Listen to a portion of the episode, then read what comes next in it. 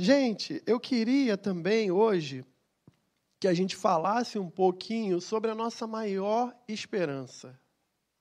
Eu acho que tem dois momentos que são cruciais na vida do cristão. O primeiro momento é o momento do primeiro amor. É o momento que a gente estudou hoje no capítulo 2, por exemplo, quando fala da primeira carta à igreja. É aquele momento em que a gente encontra com Cristo. É um momento que a gente se apaixona, e mais do que se apaixona, a gente se torna encantado com alguém que morreu por nós, mesmo nós não sendo merecedores. E esse sentimento que ultrapassa em muito o amor que a gente tem pela, pelo marido, pela mulher e pelo filho, que acaba andando com a gente, é tão maravilhoso que ele gera na gente propósito de vida, esperança.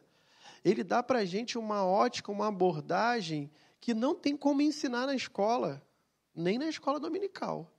É um encontro pessoal. E por quê? Porque é gerado pelo Espírito Santo.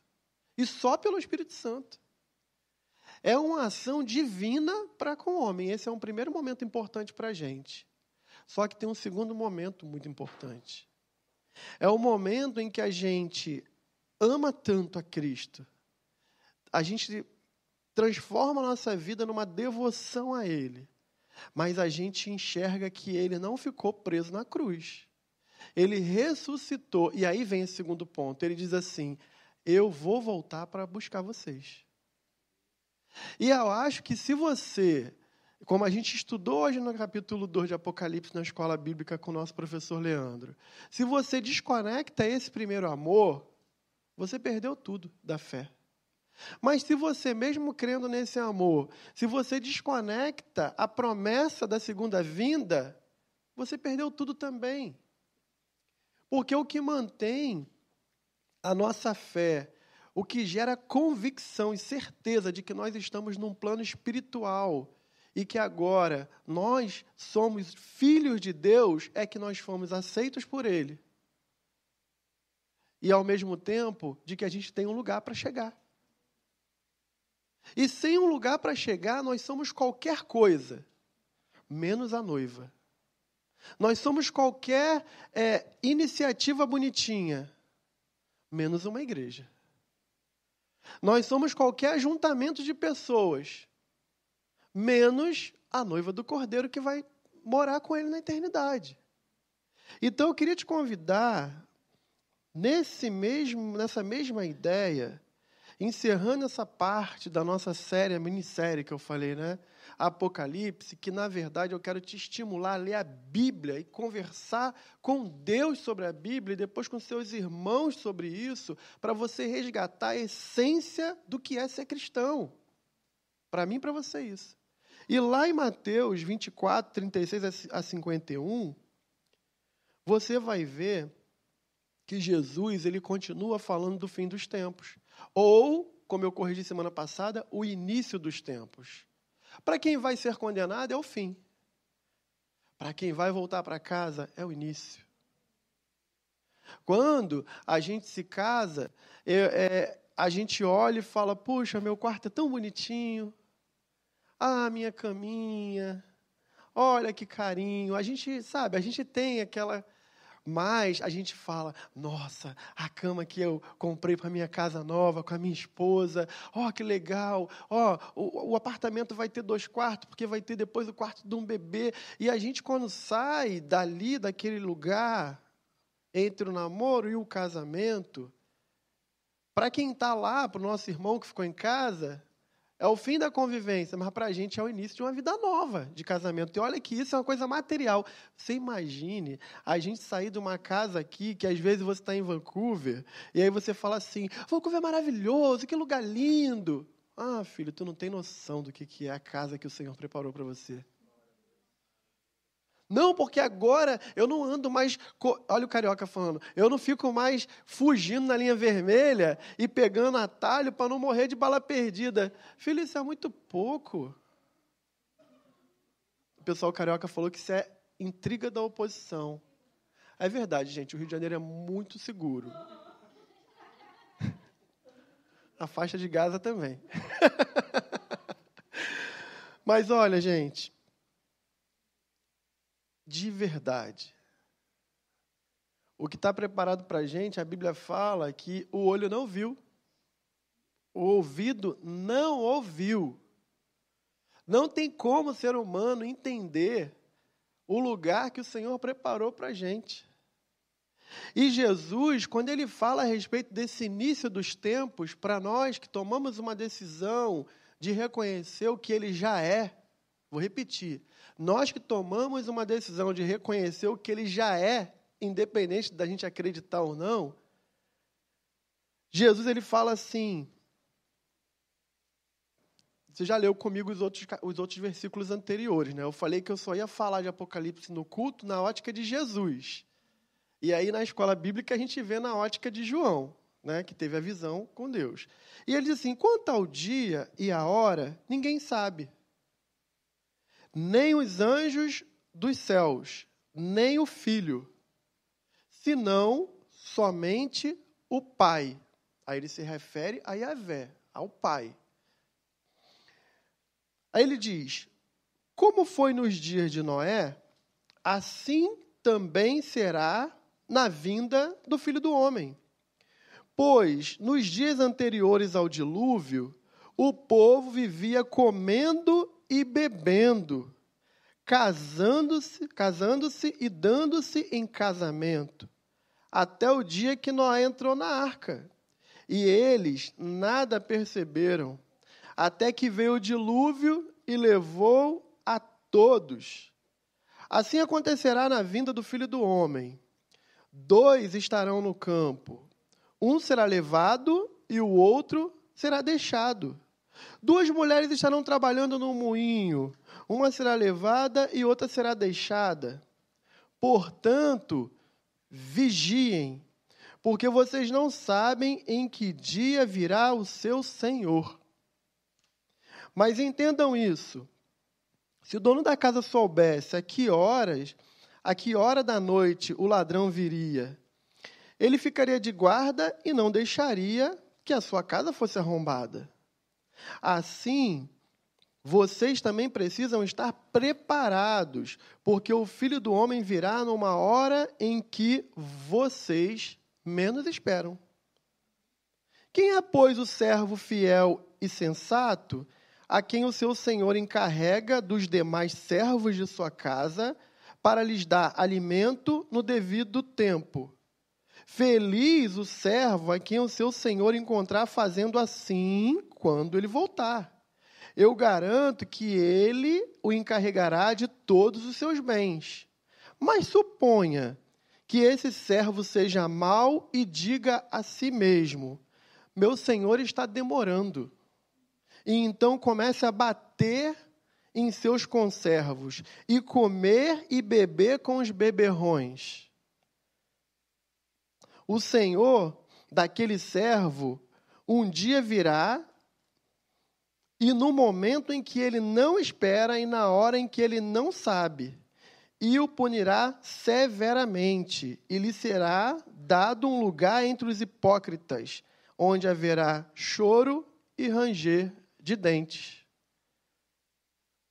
Gente, a palavra de Jesus é muito objetiva. Eu acho, eu acho legal porque Mateus ele era muito criterioso. A formação dele era uma formação preocupada com riqueza de detalhes. Mas desse capítulo 24 eu vejo tanta objetividade. Eu vejo um poder de síntese tão grande de Mateus que não é muito comum nos outros capítulos. Porque a grandiosidade do que está sendo escrito, nesse ponto, João é muito mais criterioso e muito mais detalhado no que ele fala do Apocalipse. Mas a palavra de hoje é para que a gente lembre e para que a gente seja estimulado de novo a estudar a Bíblia e para a gente participar das escolas bíblicas dominicais e para a gente encher a nossa vida também com informações que vão fazer a gente crescer em Deus informações que vai fazer a nossa fé ser consolidada e informações sólidas, para que quando a gente ficar ouvindo historinha por aí, a gente não seja enganado. E esse é o objetivo, não é que a gente transformar essa mensagem na escola bíblica, porque a gente já tem escola bíblica. É te estimular a pensar ou a ouvir o que as igrejas têm abandonado nos seus púlpitos. Todas? Não. Mas a coisa mais difícil hoje é a gente ouvir falar sobre a volta de Jesus nos púlpitos. A gente fala sobre tudo, a gente tem é, pautas sobre tudo. Mas a gente não fala mais que as pessoas, inclusive algumas que são vítimas do Covid, não só estão perdendo a sua vida física, mas estão indo para o inferno. Mas também, a gente, no desespero, às vezes a gente não lembra que muitas vítimas, inclusive do Covid, estão indo para a eternidade com o Senhor. E que é uma bênção. Então, sem ser extremista, eu acho que vale muito a pena a gente lembrar quem nós somos, para onde nós vamos. Porque quando a gente olha para trás, eu pelo menos consigo ver perfeitamente de onde eu vim e o lugar não era bom. Eu consigo ver perfeitamente quem eu era e não me orgulho disso. Mas às vezes eu olho para frente e o diabo tenta cegar a minha visão para poder eu não enxergar aquilo que agora eu sou em Deus e para onde eu estou indo e como o meu corpo vai ser glorificado e transformado para que eu não me submeta mais até a mim mesmo. A palavra, a missão, o poder do evangelho transformador de Jesus ele não somente nos mostra quem nós éramos e que precisávamos arrepender dos pecados, porque isso é uma parte do processo. Essencial. Sem a primeira parte, não tem a segunda parte. Mas o Evangelho de Jesus, aí sim, não a palavra do coach, mas ele nos empodera. Eu estou falando do Espírito Santo. Não é afirmação positiva. Ele nos enche de poder, ele nos empodera para a gente saber que, apesar de termos sido tão ruins em Cristo agora, nós temos os atributos que o Senhor liberou para nós através do poder do Espírito Santo. E o maior desses é que a gente agora é imortal. Como assim, pastor? Não vamos morrer? A gente não vai viver a segunda morte. Isso é maravilhoso, isso é tremendo. E Jesus, quando ele está falando sobre isso, é importante que a gente preste algumas atenções aqui. Ele voltará, nos resgatará. Não adianta a gente adivinhar qual vai ser o momento. Você leu comigo ali. Quanto ao dia e a hora, ninguém sabe, senão ao Pai que está no céu. Anjo não está na história, Homem não está na história, mas o próprio pai. Só que ele vai falar: olha, tem algumas coisas que vocês precisam saber. A primeira coisa é que vai ser como um piscar. O próprio Mateus 24 vai dizer que, como um relâmpago que sai do Oriente, vai para o Ocidente, será a vinda do Filho do Homem. Aqui ele está falando, é como, por exemplo, você está tranquilo na sua casa e, de repente, o ladrão já entrou, já arrombou, você dormindo, ele está com a arma na sua cara. Se você soubesse, tu ia botar um alarme. Se você soubesse, você ia ficar acordado. Se você soubesse, para alguns ia comprar uma arma. Se você soubesse, ia sair de casa, ia fazer uma viagem, sim ou não? Mas quando aquela situação acontece, quando o ladrão chegou, você só tem que saber como você vai reagir. Ele está dizendo que vai chegar um momento em que a gente vai estar vivendo a nossa vida igualzinho o povo vivia na época de Noé. E como que o povo vivia na época de Noé? O povo dizia: Noé é louco. O cara está construindo esse negócio aí, nem sei o que, que é isso. Não tinha precedente, né? Foi o primeiro engenheiro naval da história. Recebeu o projeto direto do, de Deus. A planta veio direto de Deus. E aí o povo dizia: esse cara é louco, nem chove nesse lugar. E o primeiro ano passou, e dez anos passaram, e as pessoas diziam: ah, vamos continuar essa vida, tá tranquilo. Vamos plantar uh, uva. Vamos plantar oliveira ali, azeitona, maracujá, E aí meu filho nasceu. Ah, agora eu estou dedicado ao meu filho. E aí meu filho casou, agora eu vou fazer festa para meu filho, eu vou curtir meus netos. E eles se davam em casamento, eles viviam a vida dele. Só que de repente um dia, o que, que é isso caindo do céu? É chuva, ah, chuvinha de nada. Vai dar em nada. E daqui a pouco, todos estavam envolvidos numa circunstância em que eles não acreditavam porque demorou demais para eles. Se fosse verdade, acontecia quando eles quisessem. Esse texto está dizendo para a gente, é o próprio Jesus que está falando isso. Lembra daquela história de Noé, gente? Jesus está falando. O povo não acreditava. O povo satirizava. O povo humilhava Noé. Que Deus, que voz de Deus. Essa história de que Deus fala com vocês é mentirosa. Se realmente Deus existe, então ele tem que se fazer presente agora. Que ele faça descer fogo do céu. Que ele faça curar uma pessoa que está em câncer terminal agora, para que eu acredite. E condições são colocadas para que Deus se mostre quando na verdade ele é soberano. E aí chega um dia que aquilo acontece. Aqui ele está dizendo: Olha, tem uma coisa que tem que falar para vocês. Tem um amigo de vocês, eu vou contextualizar. Vocês vão estar tá trabalhando lá na roça e vocês vão estar tá dando o máximo de vocês ali, arando a terra. Só que dois homens estarão no campo e eles vão estar tá na boa. O objetivo deles: tocar o negócio agrário deles ali. Coisa boa, né? Tem problema isso? Não. Planejamento. Os dois acordaram cedo, os dois tomaram um cafezinho antes do sol aparecer. Os dois saíram juntos para lá para trabalhar. Quem sabe, talvez era pai e filho, quem sabe, era só irmãos, quem sabe, era só sócios. Mas, apesar de eles estarem envolvidos em algo que é legal para eles, para a família deles, apesar de eles estarem envolvidos com o negócio da vida dele, que não tem nada de errado, Jesus está dizendo assim: um será levado, outro será deixado.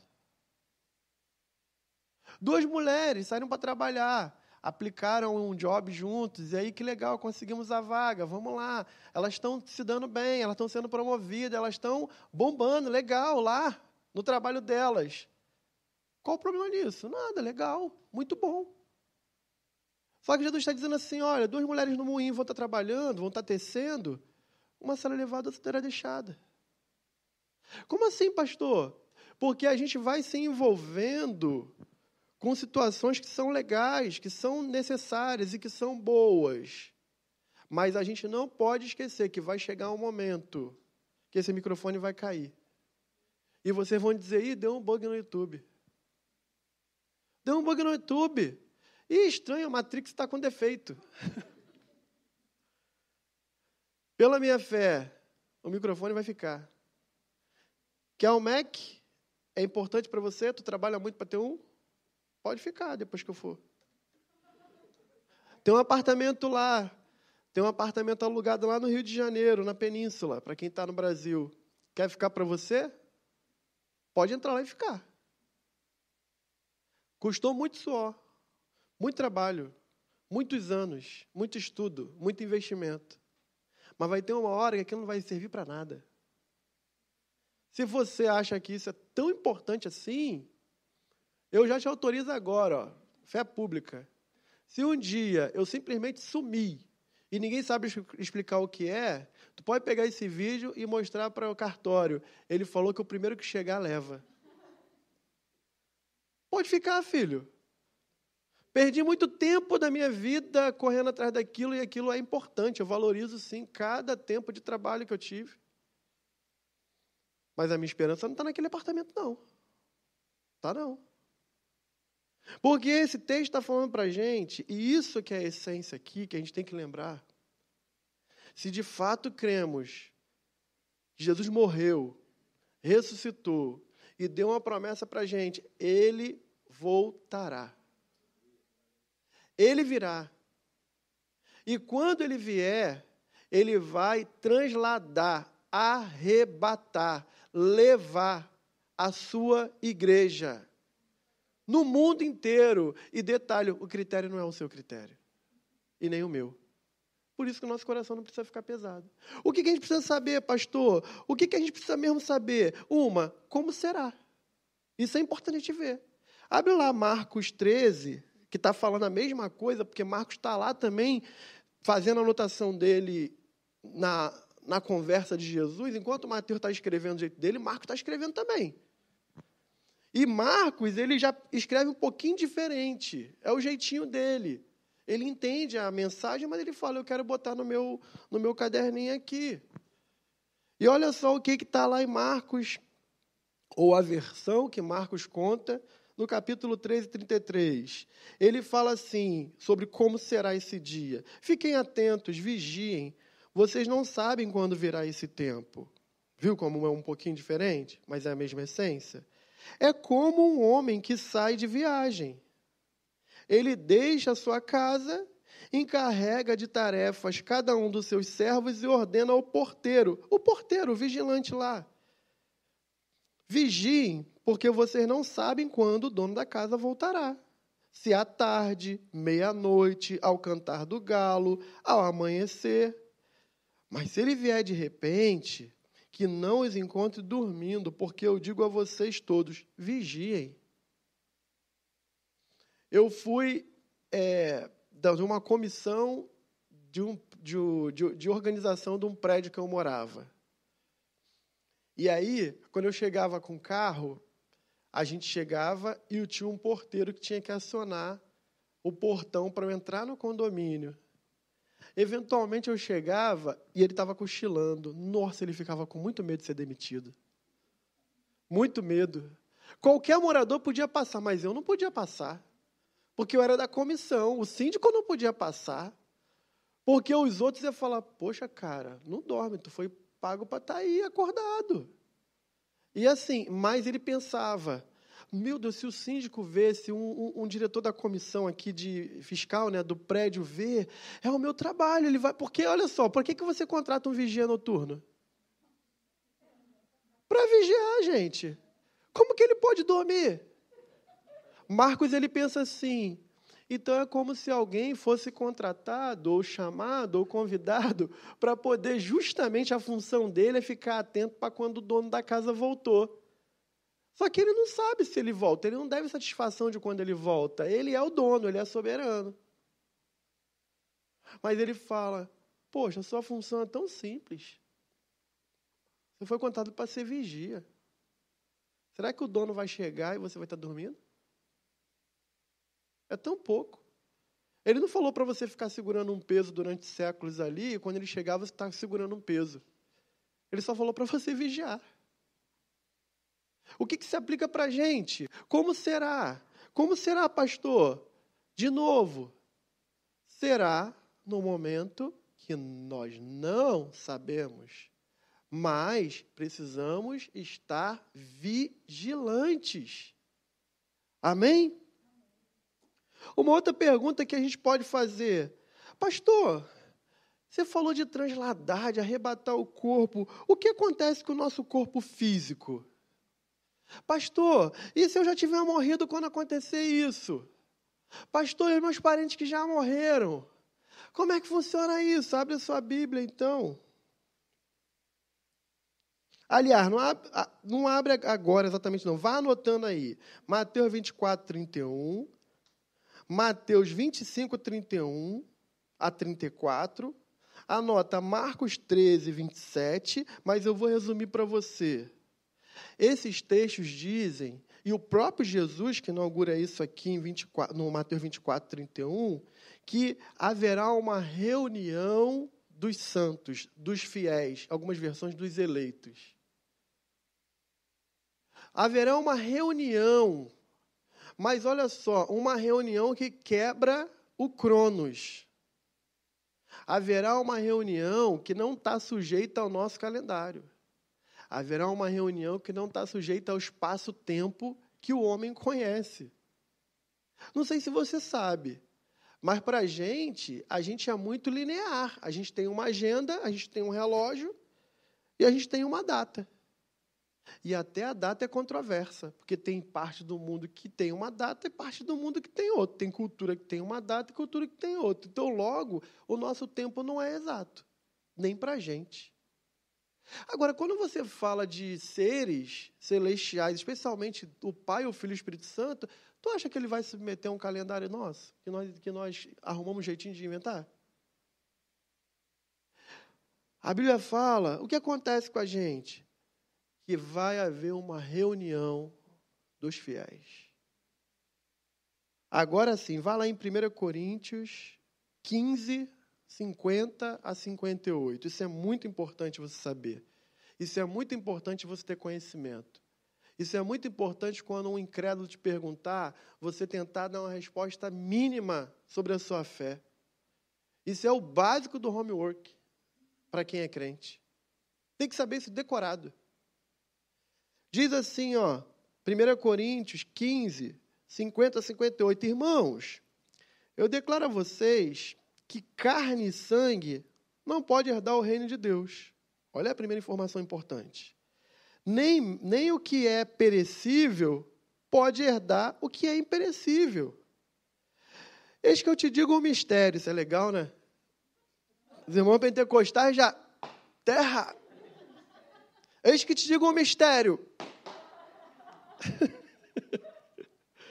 Nem todos dormiremos. Hã?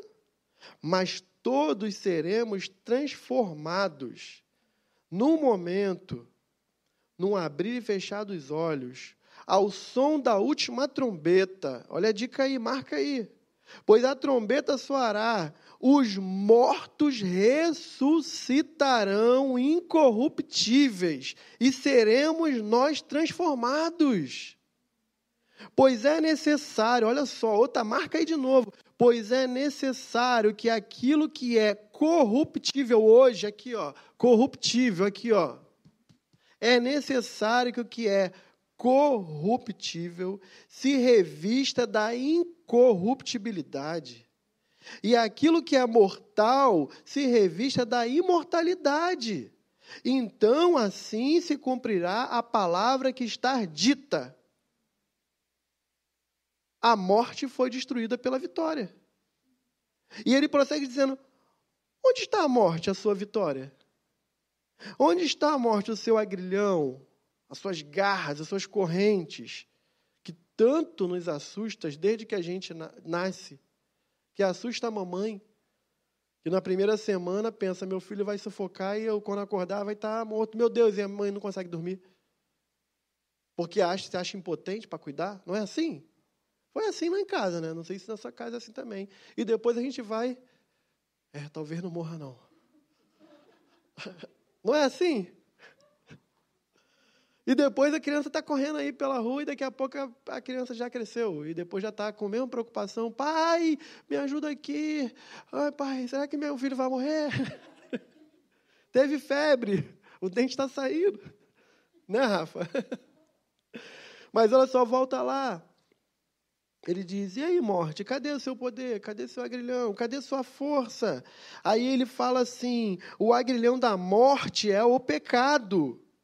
E a força do pecado é a lei. Aí ele continua: Mas a graça de Deus, que nos dá a vitória por meio do nosso Senhor Jesus Cristo. Portanto, irmãos, mantenham-se firmes, que nada os abale. Sejam sempre dedicados à obra do Senhor. Pois vocês não sabem que no Senhor o trabalho de vocês não é inútil? Então ele está dizendo: a reunião dos eleitos vai acontecer, mas olha, eu tenho uma coisa para te dizer: os mortos vão ressuscitar. Para que eles possam viver essa promessa. Deixa eu te dizer, de novo, não é crono, não é espaço, não é o espaço e tempo da gente, não é o nosso jeito. Pastor, mas eu já cremei o corpo do, do meu ente. Como que pode? Ô oh, filho, deixa eu te lembrar uma coisa. Consta na história que do barro o Senhor fez o homem. Do pó. Se você, se você pode acreditar nisso, o que, que é a restauração do ser? De fé em fé. Então, a primeira informação que você pode ter, pastor, o nosso corpo, quem morreu irá ressuscitar. Ressuscitar, não é reencarnar. Tem uma diferença absurda entre reencarnar e ressuscitar. Quando eu estudei o Evangelho segundo Allan Kardec, lá atrás, quando eu não era é, crente, quando eu não ia para a escola bíblica, eu queria muito saber a diferença entre encarnação e ressurreição. E a diferença é absurda, porque você tem uma segunda vida, uma segunda chance, você é uma mesma identidade começando de novo naquela ideia. Quem quer acreditar, ok. Mas a ressurreição, não. A ressurreição é você mesmo restaurar integralmente todo o seu ser. E não tem segunda chance, não. Porque também a Bíblia fala que o homem está sujeito a morrer apenas uma vez, seguindo depois disso o juízo. É desse ponto que está sendo falado. A ressurreição é, de fato, aquelas pessoas que morreram estarem conosco ao mesmo tempo e simultaneamente. Só que agora eu queria que você fosse em 1 Tessalonicenses 4, versículo 13, porque essa segunda informação ela se complementa à primeira. Olha o que diz aos Tessalonicenses 4, 13 a 17. Irmãos, não queremos que vocês sejam ignorantes quanto aos que dormem. Esses dormem aos que morreram. Entenda-se assim. Para que não se entristeçam como os outros que não têm esperança. Olha como é bem direto. Se cremos que Jesus morreu e ressurgiu, pausa aqui. Você crê que Jesus morreu e ressuscitou? Porque se você não crê nisso, você não pode passar para a segunda fase. Essa questão é eliminatória. É pré-requisito para fazer a próxima matéria do termo do college. Mas se você crê que ele morreu e ressuscitou, é isso que ele está falando para você. Então, se você crê, aí diz: você também irá crer que Deus trará, mediante Jesus e com eles, aqueles que nele dormiram. Porque o Espírito Santo que ressuscita Jesus dentre os mortos é o mesmo Espírito Santo que faz morada na minha vida e na sua vida. Então, uma vez que estou com Cristo e sou um com Cristo, o Espírito Santo também tem o poder de me ressuscitar. Por isso dizemos: aquele que crê em Deus, aquele que crê em Jesus, na verdade, ainda que esteja morto, viverá. Quem crê em mim, conforme diz as Escrituras, ainda que esteja morto, viverá. Olha só, prossegue aí. Eu estou falando de 1 Tessalonicenses 4, 3 a 17. Dissemos a vocês, pela palavra do Senhor, que nós, o que estivermos vivos, que é o segundo ponto importante aqui, os que ficarmos até a vinda do Senhor, certamente não precederemos os que dormem, não iremos antes deles. Pois, dada a ordem, com a voz do arcanjo e o ressoar da trombeta de Deus, o próprio Senhor descerá dos céus e os mortos em Cristo ressuscitarão primeiro, e depois nós, os que estivermos vivos, seremos arrebatados com eles nas nuvens para o encontro com o Senhor nos ares, e assim estaremos com ele para todo sempre. Ele está falando duas coisas para a gente. Ele está falando: olha, fora do nosso tempo e espaço, vai ser dada uma ordem no céu o anjo vai tocar a trombeta. E quando esse símbolo acontecer, quando a ordem for dada, ao mesmo tempo todos os fiéis vão ser reunidos nas nuvens. Todos. Os que morreram, que ressuscitam e simultaneamente aqueles, alguns de nós, não experimentaremos a morte. Na verdade, o corpo que já pereceu e o corpo que está perecendo porque é o que acontece a partir do momento que a gente nasce, agora nós somos livres desse corpo. E nós, com uma nova forma, com o corpo agora glorificado, nós nos encontraremos com o Senhor nas nuvens. E aí sim existe a reunião que Jesus estava falando dos fiéis. Aí sim a gente vai ter ao mesmo tempo um ajuntamento para que a gente assuma um lugar com o Senhor e a promessa se cumpre nesse ponto da história. O tema da mensagem de hoje é o arrebatamento. É a segunda vinda de Cristo. E a gente precisa ter essa informação. Assim como é importante os investimentos da nossa vida em todas as áreas, é importante essa expectativa da vida eterna. Porque senão ele diz aqui, ó, irmãos, eu não quero que vocês sejam ignorantes, nem quanto aos que dormem, nem quanto àqueles que não irão dormir, que não iriam experimentar a morte. Aí você fala, pastor, e por que, que não aconteceu isso antes? E Elias? Onde ele está? E Enoque? Me fala aí onde ele está. O Senhor já fez isso. E não sei por que razão Enoque e Elias, eles tiveram o privilégio de viver isso fora do tempo. Há quem diga, e eu não vou falar sobre isso aqui, mas na escola bíblica nós vamos ver, que nos últimos dias vão, vão surgir dois profetas, duas testemunhas, andando nas ruas de Jerusalém, e eles serão identificados como profetas do Antigo Testamento. E mais ainda, essas duas testemunhas vão ter poder de milagres sobrenaturais. E os anjos vão estar subordinados a eles. Só que eles vão ser mortos em praças em praça pública. E o corpo vai ser exposto como exemplo de que não se deve se insurgir contra o falso Cristo, o anticristo. Mas o texto também diz para a gente que eles ressuscitarão na frente de todo mundo.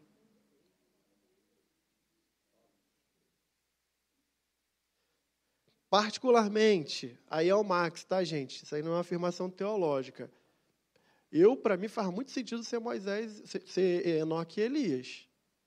Porque se no passado, para nosso tempo, eles foram transladados antes da gente, então logo tem um, como ele usou aqui, né, um mistério nisso aí.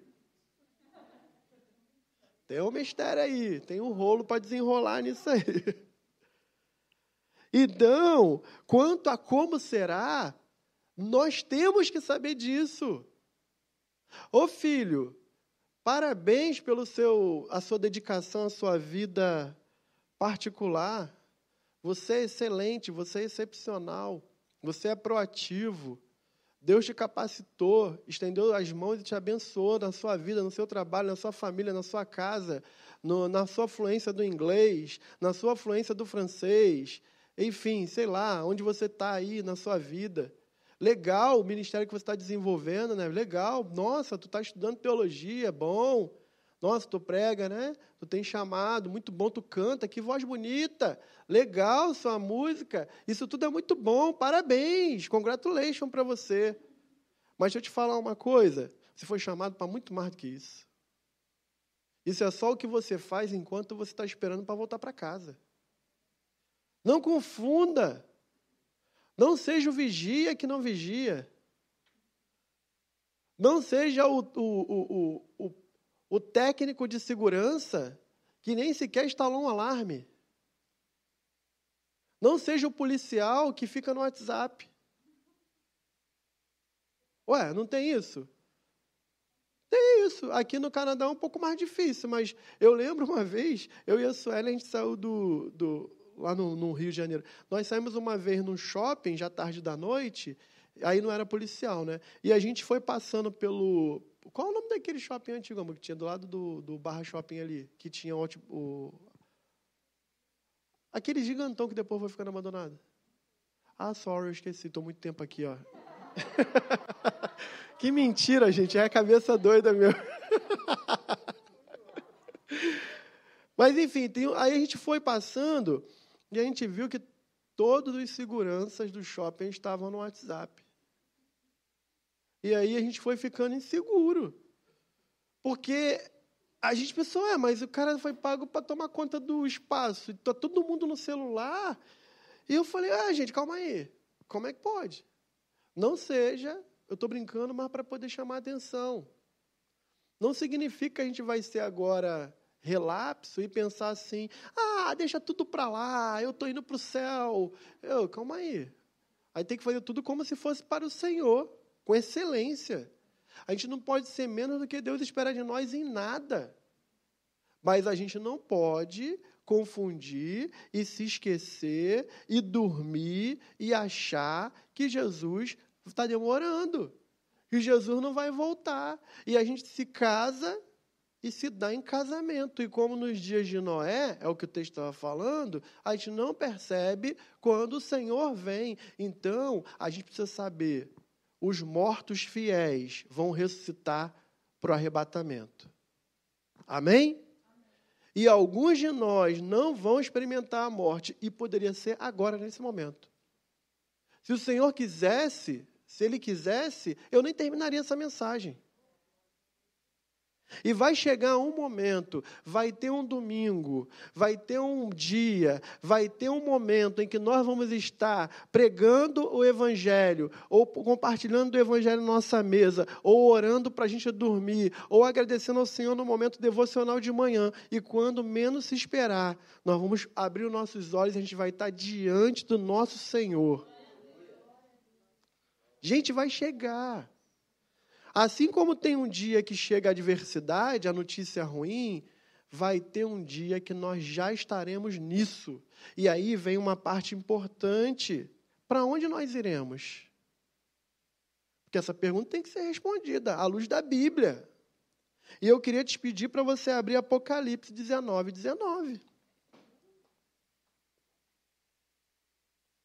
Pastor, para onde nós vamos então? Vai ter arrebatamento e tal, como é que vai ser? Reunimos aí, e aí? Apocalipse 19, 19 e 20 vai dizer: Então eu vi a besta, lembra semana passada?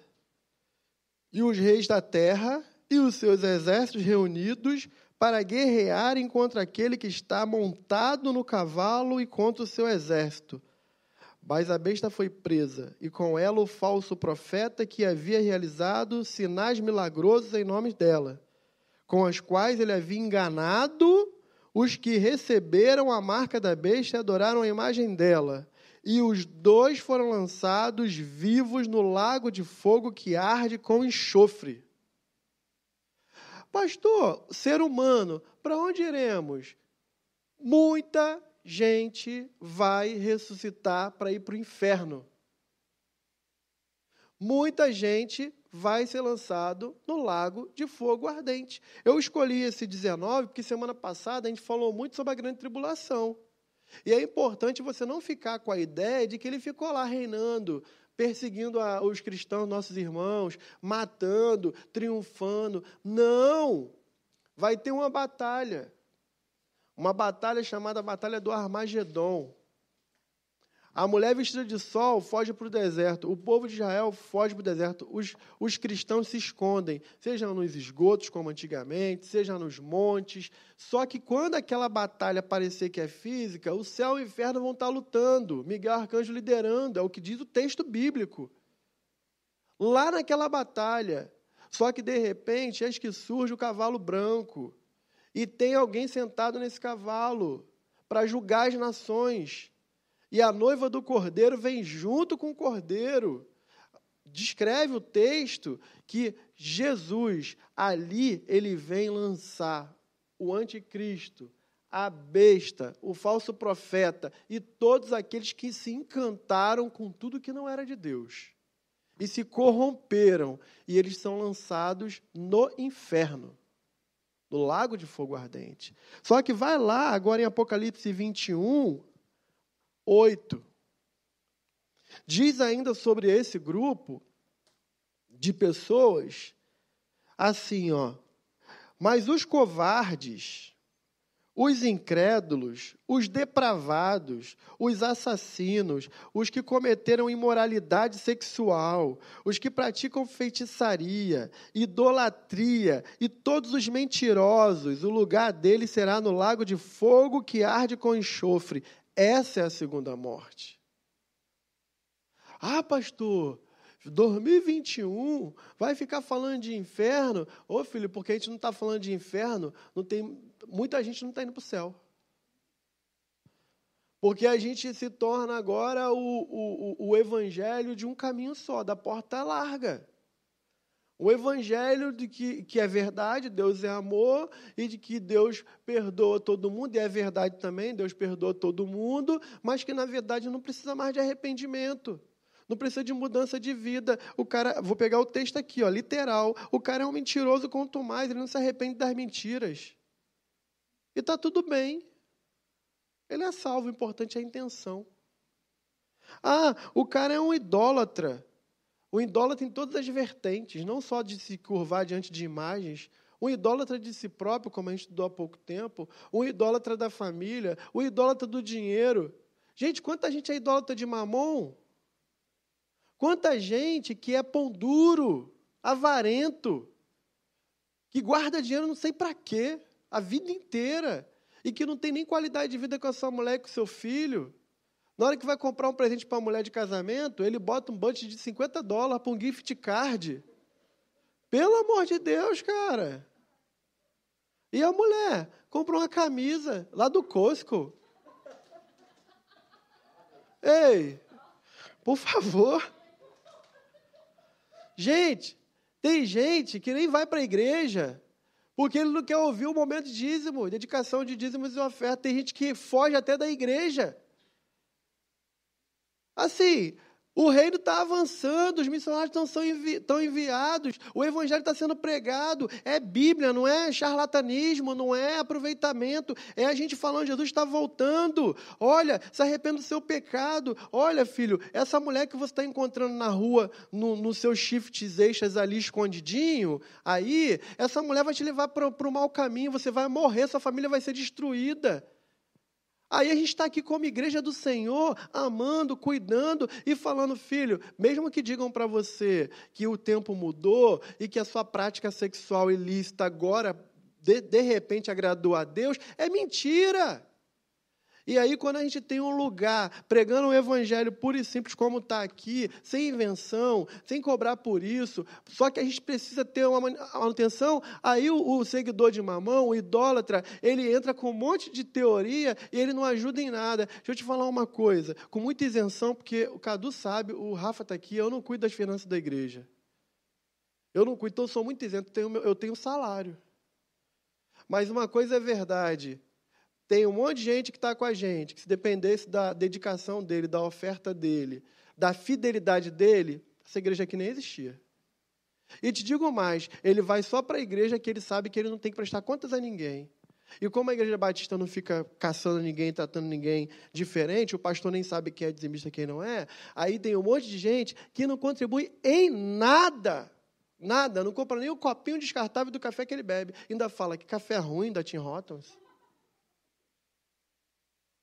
Olha, deixa eu te dizer aqui, para não ficar só nessa pauta, a verdade é que existe sim muitas pessoas que nesse tempo vão para o inferno. Ah, pastor, tu falou então que quem não contribui na igreja vai para o inferno. Não é isso que eu falei, não. Não é isso que eu falei, não. Eu falei de idolatria. Eu falei de idolatria. Até porque uma coisa é certa: para a igreja avançar, não depende do seu dinheiro, nem do meu. Não, ih, não depende. Tanto é verdade que se eu fosse ter expectativa, eu como missionário, que a igreja aqui ia funcionar por causa de A, B ou C, até A, B ou C que disseram, que se comprometeram com esse ministério, nem tão mais. E a igreja avançou. E a igreja foi. Até porque não depende de mim, nem de você. Agora, é um privilégio participar. Mas eu falo idolatria quando a gente coloca qualquer coisa no lugar de Deus, no lugar da missão. Então ele está dizendo aqui, ó, depravado. Gente, eu vou falar outra coisa aqui que é polêmica, mas tem que ser falado. O cara vem para a igreja, ou a mulher vem para a igreja, e mesmo tentando disfarçar, o olhar dela para o irmão, para a irmã, é maligno. Está num ambiente que está todo mundo bem, todo mundo está bem intencionado. O indivíduo chega, acha que está passando batido. Filhão, eu sou pastor, eu sei o seu olhar. Estou na sua cola. Você olha para a irmã, você tenta disfarçar, mas seu olho é mau, seu corpo é mau, seu corpo é treva. Está desejando a mulher do outro. Às vezes dentro da igreja. É um espírito de pomba gira que fica, sabe? E que isso, cara? Esse texto está falando que tem gente que é imoral, que pratica imoralidade. E aí, hoje tem um evangelhozinho que está tranquilo, está tudo bem. Desde que a casa esteja cheia, desde que a gente tenha mil pessoas, está tudo bem, está tudo bem nada. Você é bem-vindo, Deus vai transformar a sua vida e a minha, porque falta muita coisa para mim. A diferença entre mim e você é que o meu pecado é diferente do seu, mas eu sou pecador igual a você. Tem ninguém santo aqui. É uma palavra de pecador para pecador. Só que o mínimo que a gente tem que ter é a consciência de que se a gente não se arrepender de qualquer pecado, no fundo nós não nos convertemos. A gente fez parte da igreja, a gente faz parte da, da membresia da igreja, a gente faz parte do ministério da igreja, mas a gente não é igreja, então a gente não vai ser arrebatado. Não vai. Ó, oh, isso é tão sério eu conheci na minha vida pastoral pessoas que aparentemente eram tão bem intencionadas, desde que estivesse com o microfone na mão. Era super intencionada, desde que tivesse o microfone na mão. Porque se não desse uma oportunidade para desenvolver alguma coisa, saia fora. Quanta gente eu já vi na minha vida que está envolvida no ministério pastoral da igreja e que na hora da mensagem cai fora. Sabe por quê? Porque a arrogância é tão grande que acha que nem precisa ouvir a palavra ministrada. Ela já sabe de tudo. Ela não tem que aprender mais nada. Aliás, o que esse irmão, essa irmã está falando aí, eu sei ensinar. Arrogante, arrogância. Tem nada de Deus. Porque quem de fato está disposto a ouvir a voz de Deus, ainda que seja num versículo decorado, o Espírito Santo se move, fala, renova, ensina, ministra. E assim, tem pautas como essa que a gente tem que ficar constrangido. As pessoas estão indo para o inferno porque estão sendo enganadas. E a gente, levantados como atalaia do Senhor para proclamar um evangelho real, que é maravilhoso, cheio de esperança, a gente exclui a verdade de Deus, que tem um monte de gente depravado, inclusive dentro das igrejas, e que não tem nada de Deus e que não é salvo. Agora, não cabe a mim julgar. Não tem esse poder, nem a você. Mas isso não torna a gente cegos. Olha só, gente.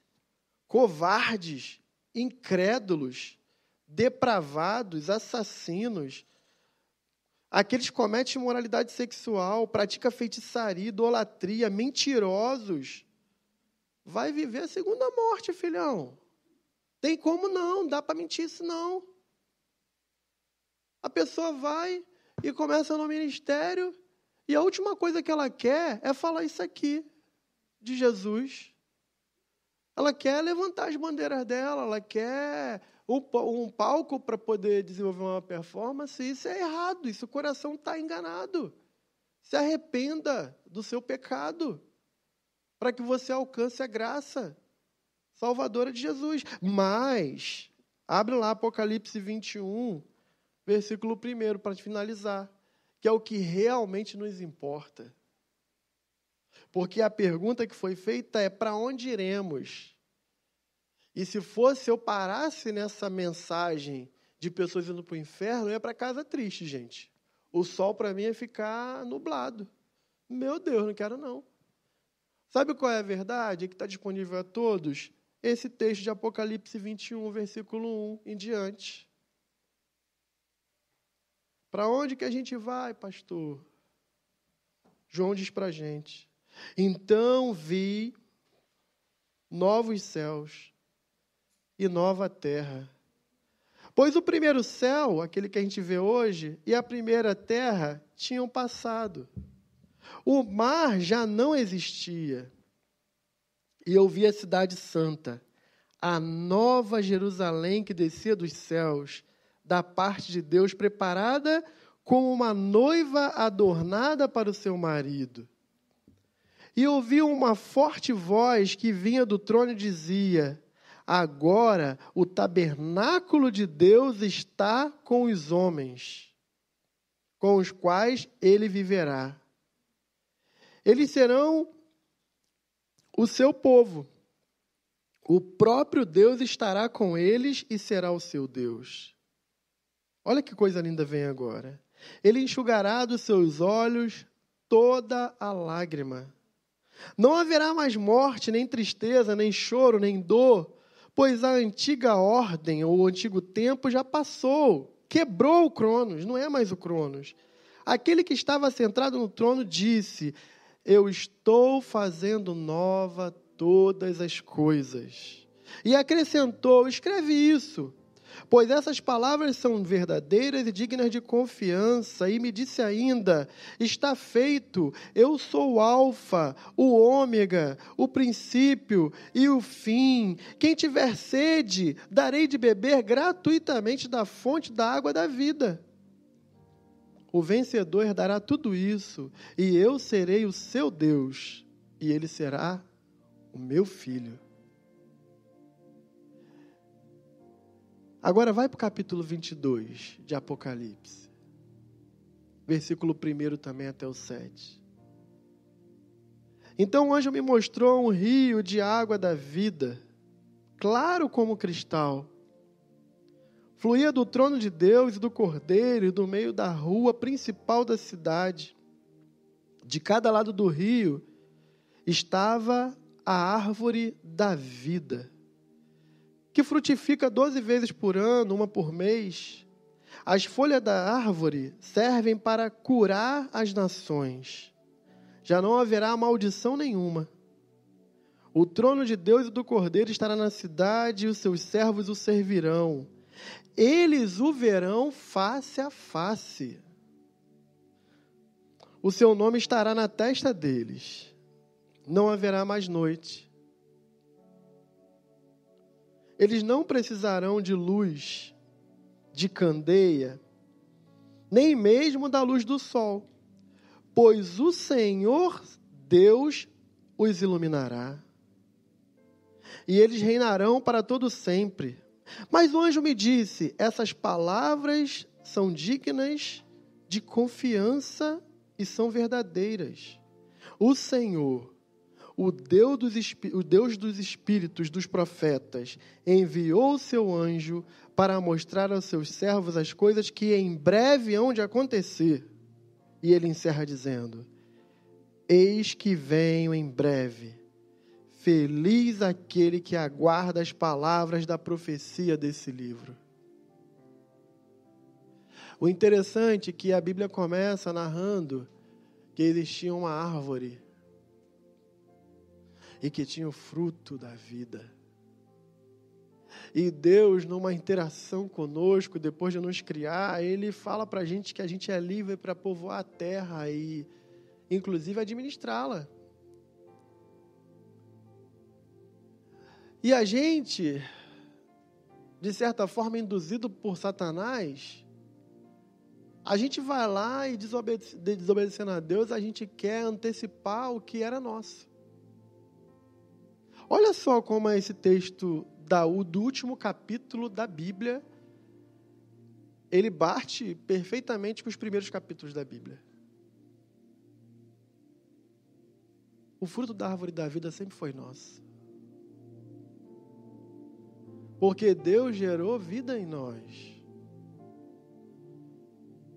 Mas quando a gente quer antecipar o tempo, quando a gente quer fazer do nosso jeito, quando a gente quer e decide desagradar a Deus e fazer nossas próprias escolhas, a gente chama isso de pecado. E o salário do pecado é a morte. Mas o dom gratuito de Deus é a vida eterna em Cristo Jesus. Pastor, para onde iremos? Nós seremos arrebatados. Nós nos encontraremos com Ele nas nuvens junto com Israel, junto com Beltzazar, junto com a Radassa. Eu estou falando os nomes verdadeiros, né? Porque os nomes pagãos que a gente se acostumou não faz diferença. Junto com Maria, junto com José, junto com Paulo, e junto com aquela pessoa que você sabe no seu coração que tanto amou a Jesus. Tanto, tanto amou a Jesus. E algumas que você vai conhecer ainda daqui a pouco. E que Deus vai vai organizar as coisas de uma forma que você vai estar de frente com ela. E você vai enxergar perfeitamente que isso é um propósito de Deus na sua vida. E a aliança que vocês terão para desenvolver os assuntos do reino vão começar aqui e vão se concluir nessa história. E lá, quando a gente estiver em casa, nem só a gente precisa mais, a gente leu. O texto inteiro, se você for ler Apocalipse 22, diz que não faz sentido ter um tabernáculo mais lá. Trazendo para os nossos dias, não tem que ter igreja lá. Onde está a igreja batista? Que igreja batista, irmãozão? Esquece isso. Onde está a igreja presbiteriana? Onde está a igreja universal? Onde está a igreja do João, da Maria, a igreja do Cuspinho do Jesus? Filhote, o tempo já passou. Agora tem uma noiva com casamento consumado com o Cordeiro de Deus. A justiça do homem ficou aí na terra, pereceu. Mas o Deus da justiça reina sobre nós. O poder da morte foi neutralizado sim lá naquele lugar doenças, vírus e qualquer moléstia, medo, fome, guerra e ambição já não existe mais, não tem espaço. Porque agora nós somos um com Ele. E o texto falou: viveremos com Ele para a eternidade. Essa é a esperança. Essa é a certeza. Para onde iremos? Nós estamos caminhando dia após dia em direção à eternidade com Cristo Jesus. E ainda que nós morramos, a morte para nós será lucro, porque nós iremos com a morte quebrar de novo o Cronos e adentrar no tempo de Deus, com a convicção de assim como ele foi com Abraão e com os apóstolos, ele é conosco. E por isso, a nossa fé é firmada nessa certeza. Louvado seja o Senhor por isso. Glória seja dada ao nosso Deus por isso. Quer você acredite ou não, você vai saber o final dessa história. Você vai saber. Jesus está voltando. Ele está voltando, aleluia, Ele está voltando. Nosso coração tem que se encher de alegria, arder na esperança da glória. Eu vou te dar alguns minutos para você fazer uma oração, enquanto o Lucas vai louvar o Senhor. E no finalzinho eu quero fazer uma oração pela sua vida. E se você nunca tomou uma decisão até hoje, nunca tomou a decisão do seu coração individual, pedindo ao Senhor para fazer parte dessas pessoas que serão arrebatadas para viver a eternidade, você pode fazer do seu jeito isso agora. Porque muito mais importante do que alguém ouvir a sua oração é que o Senhor, Ele ouve a sua oração, ainda que você esteja chorando, e Ele te dá direito a comer do fruto da árvore da vida.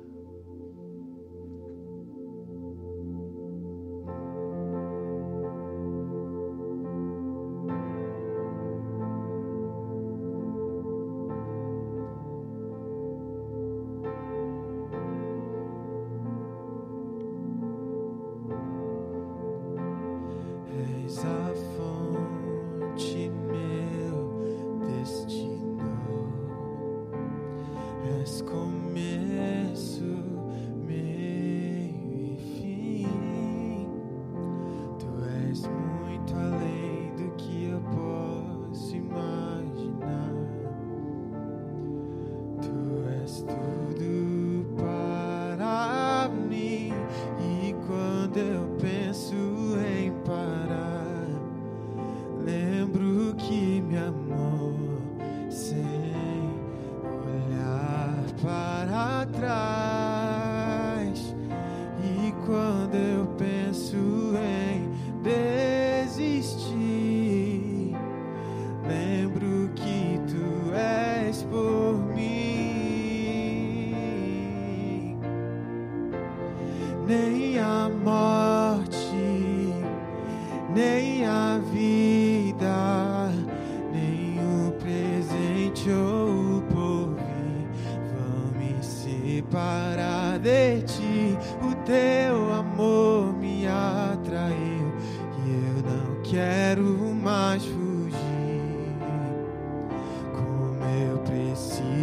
Estar aqui e nem a morte, nem a vida, nem o presente ou o porvir vão me separar de ti. O teu amor me atraiu e eu não quero mais fugir. Como eu preciso estar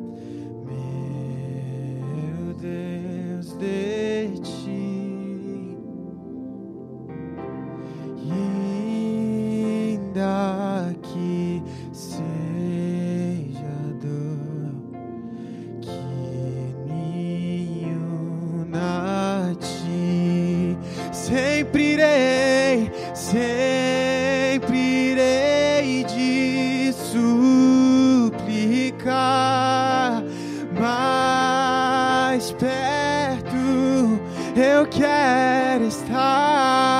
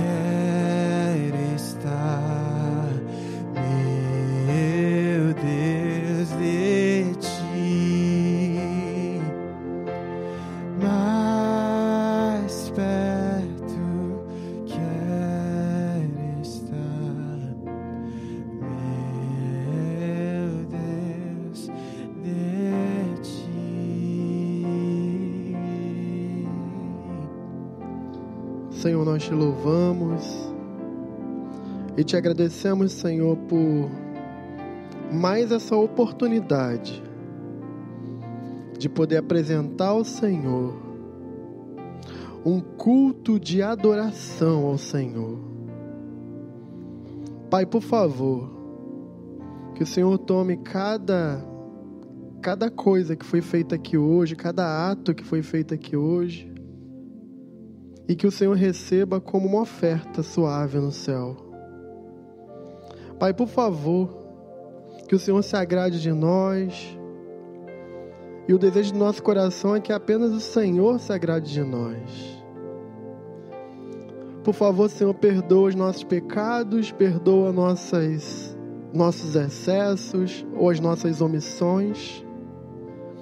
Perdoa, Senhor, a nossa ótica humana, mas que essa palavra pregada ela encontre um lugar no nosso coração, a começar pela minha vida, Pai.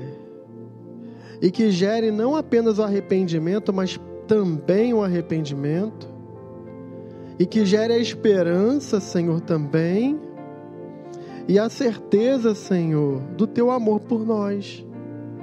A convicção de que o Senhor enviou o seu filho para morrer por todo aquele que nele crê. E nessa esperança, nós somos salvos. Pai, se tem alguém aqui fazendo essa oração comigo pela primeira vez, por favor, escreve o nome dessa pessoa no livro da vida. E sela, Senhor, essa vida com teu Santo Espírito. Para que naquele dia, Senhor, não por medo, mas porque reconhece a tua grandeza. Porque encontra, Senhor, o amor verdadeiro e por isso quem ama é fiel. Quem ama é fiel. Que por causa dessa fidelidade, desse amor, Pai, que a gente possa se reunir naquele grande dia, como fiéis do Senhor nas nuvens, e a gente possa, de uma maneira uniforme, dizer: Maranata, Maranata, vem Senhor, vem Senhor, vem Senhor. Que o Senhor dê para gente, Senhor, por favor, uma semana de esperança, uma semana cheia da tua presença. E que esse tempo, Senhor, que tem sido tão difícil, não tire de nós a alegria e a certeza da vida eterna. Esteja com cada casa, com cada família, estendendo as suas mãos com a tua misericórdia. Que o Senhor os guarde, os abençoe. Que o Senhor faça resplandecer o seu rosto sobre cada um deles, Senhor. E dê a paz. Em nome de Jesus. Amém e amém.